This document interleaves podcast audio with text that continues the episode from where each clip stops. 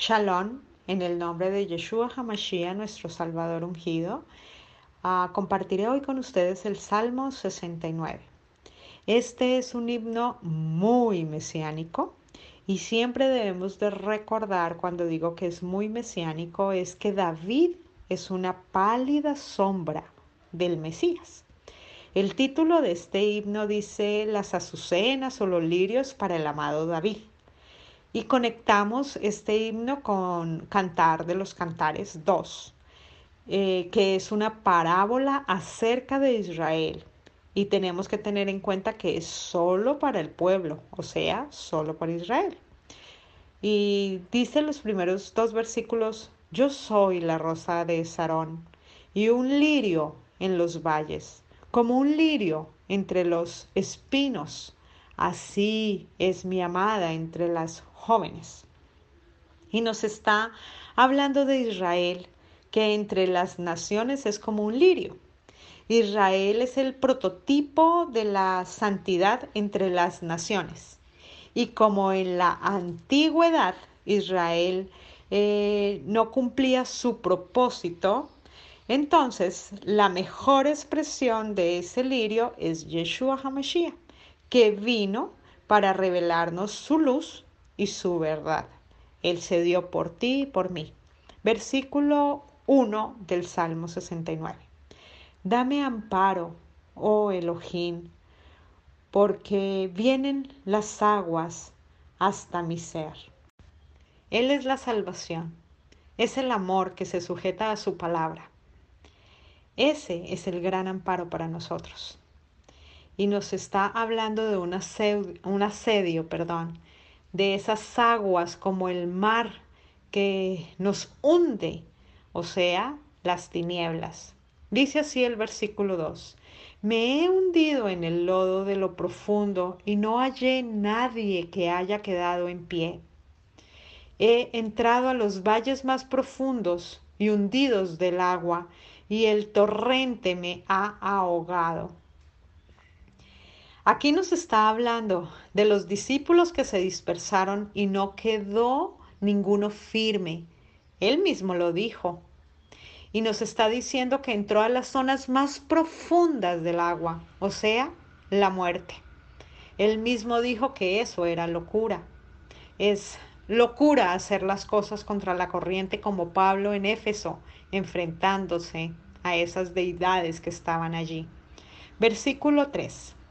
Siento el cansancio de mi clamor y mi llamar. Parece que me arde la garganta y mis ojos se desgastan esperando por Elohim mío. Aquí nos está hablando del llamado al arrepentimiento. Y él con su seguridad, sabiendo que solo con los ojos posados en Elohim, el que es el amor, eh, superaría esos ah, momentos tan difíciles que estaba viviendo. Y cuando habla de que se me han desgastado mis ojos es, si miro para otro lado, pierdo la mirada. Solo puedo fijarme en Elohim, que es su esencia y representa a Yeshua Hamashiach, el amor. Su esencia es el amor. Versículo 4. Se han multiplicado más que los cabellos de mi cabeza mis aborrecedores, sin causa de gratis. Se han hecho robustos, rígidos los que son mis destructores. Mis enemigos que me quieren destruir con mentira, con falsedad. Lo que no le he arrebatado entonces, ¿lo he de devolver? Hace esa pregunta. Aborrecedores se refiere a los que no le corresponden. El que no recibe a Yeshua es porque no representa la belleza de la grandeza de su amor. Y sí representa la idolatría que él tiene entronada en su corazón y esa idolatría le da falsa seguridad. Por eso idolatría es casi cualquier cosa que niega a Yeshua. ¿Y qué niega Yeshua? Pues lo que ponemos, eh, donde ponemos nuestra seguridad, que no es Él. Y el enemigo o el destructor es el que no está contigo, o sea, es el que se opone a la verdad. el que se opone a tu relación perfecta con la palabra, que es la verdad.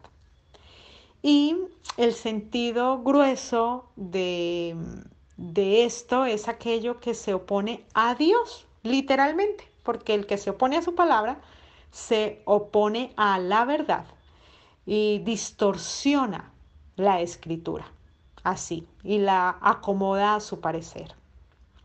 Dios no viene a conceder las demandas humanas. En Génesis 3.6 dice que el árbol era, un, eh, eh, era muy antojoso. O sea que quiere decir en hebreo que era como un capricho. Imagínense en eso. Impresionante, ¿no? Ah, versículo 5. Oh Elohim, oh Elohim, tú has conocido mi realidad y todo aquello por lo cual yo pudiera ser considerado culpable. Nos dice en el versículo 5 mi realidad. ¿A qué realidad se refiere? A la realidad que nos rodea. Eh, las aguas, la muchedumbre, el lodo, la profundidad, un torrente, los que buscan destruirle, los que están en contra suya. Dios conoce esa eh, irracionalidad, esa locura del hombre. Es por ese amor incondicional, por ese juramento que hizo por sí mismo que Él se dio por amor a nosotros. Y en Isaías 53:10 ah, nos revela que Yeshua está asumiendo sobre sí todos los sacrificios. Y en, ese, y en eso consiste la irracionalidad de la grandeza del amor de Mashiach. Él sí sabe qué es esa irracionalidad de locura. La locura de nuestro maestro es la que es válida. Ah, porque su locura dará el fruto en función a la restauración de todas las cosas para la eternidad. Versículo 6. No sean avergonzados en mí los que te esperan de vuelta, o sea, los que en ti confían. Oh Elohim, Adonai, Hashem, Hakadosh, no sean deshonrados en mí los que te buscan, oh Elohim de Israel. Nos está hablando de los que murieron sin recibir lo prometido y lo están esperando en su tiempo de resurrección que se cumpla en ellos lo prometido. Y tenemos que recordar que Hashem es la cabeza y su pueblo es como su cuerpo. Y Dios ah, literalmente ah, no se ve sin nosotros. Él como cabeza y nosotros como cuerpo. Y mm, cuando nos dice, no sean deshonrados en mí los que te buscan, aquí habla del gestor y es el que ya lo recibió como su Salvador y procura em, gestar y poner a Dios en la gente, pues fue Dios quien nos buscó. Y esto debe quedar muy claro para que no vaya a crecer en nosotros vanagloria. Y, que no estemos aquí eh, por propio mérito. Realmente estamos aquí es por Él, en Él y para Él. Israel son las doce tribus, son las doce puertas por donde entrar el pueblo. Aquí no hay religión ni congregación. somos su cuerpo, somos las doce tribus unidas trayendo a los hijos a Israel. Y eso lo pueden confirmar en Isaías 44:5. Versículo 7. Porque ti, por el ejercicio del ojín que he cargado, han querido socavarme y deshonra ha cubierto mi rostro. Y la deshonra ha cubierto mi rostro. Leí mejor. Nos está hablando cuando le, quisieron poner un paño en el rostro para secarle la sangre. Esto representa la deshonra de decir la verdad. Impresionante, ¿no? Versículo 8. He sido un extraño para mis hermanos. He sido un desconocido para los hijos de mi madre. Marcos 3:21 nos revela cuando vinieron los suyos, o sea, sus propios familiares. Y dijeron, está loco para sí. los hijos de mi madre, habla de su pueblo, la tierra de Israel. Dijimos que nuestro padre estaba loco. Impresionante. Versículo 9. Porque el celo de tu casa me ha consumido y todos los que son las socavaciones de los que te socavan a ti han caído sobre mí.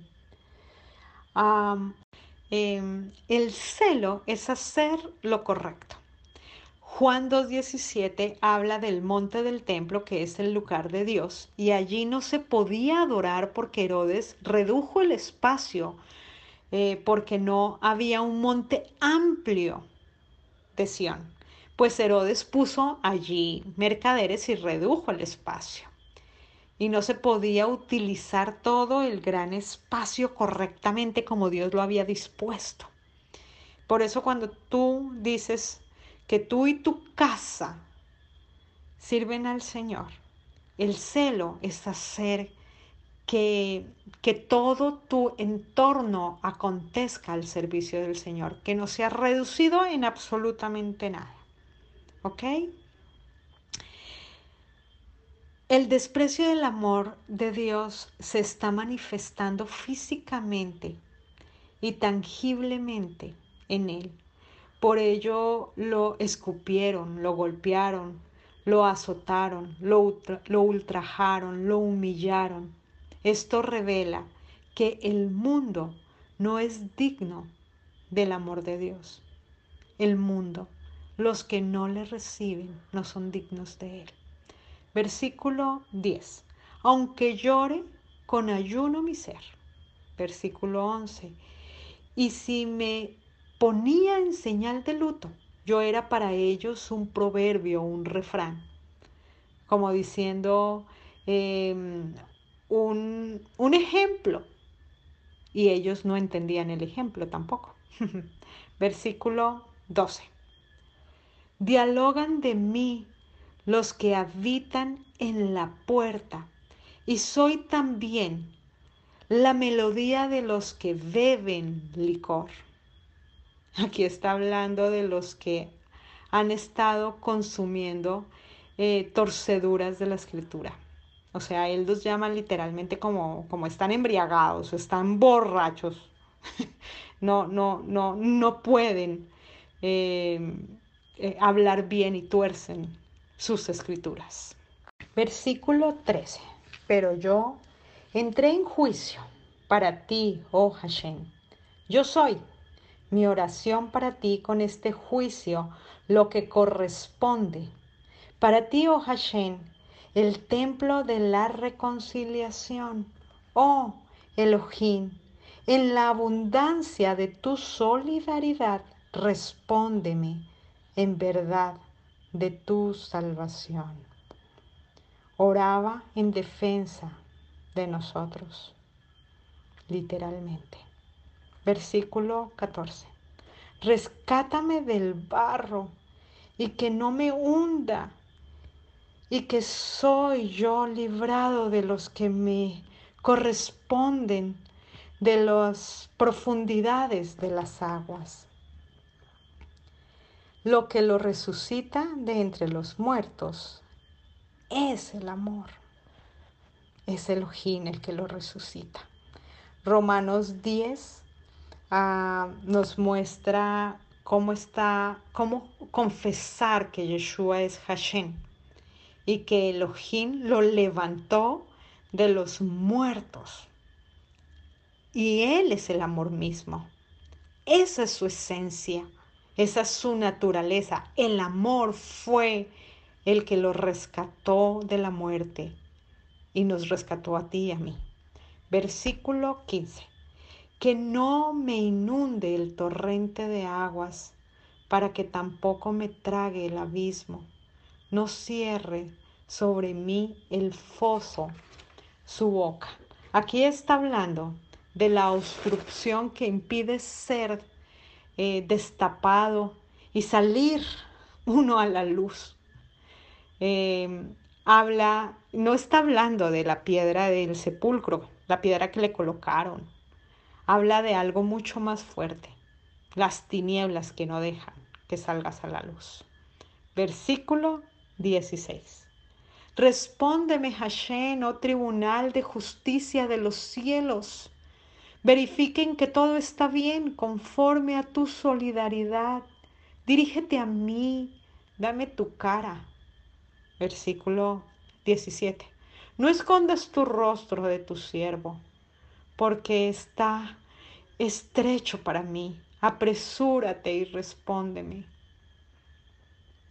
El versículo 17 habla del siervo, que es el que está ejecutando la voluntad que está escrita desde la eternidad para rescatarnos a nosotros. Versículo 18. Acércate a mi ser, rescátalo. Por causa de mis enemigos paga el precio de mi redención. Versículo 19. Tú ya sabes lo que es mi socavación, mi vergüenza y mi deshonra y que delante de mí están todos los que me asedian. Versículo 20. La socavación quebró mi corazón y yo me debilité y esperaba ver movimiento y no lo había y consoladores y no lo hallé. Versículo 21.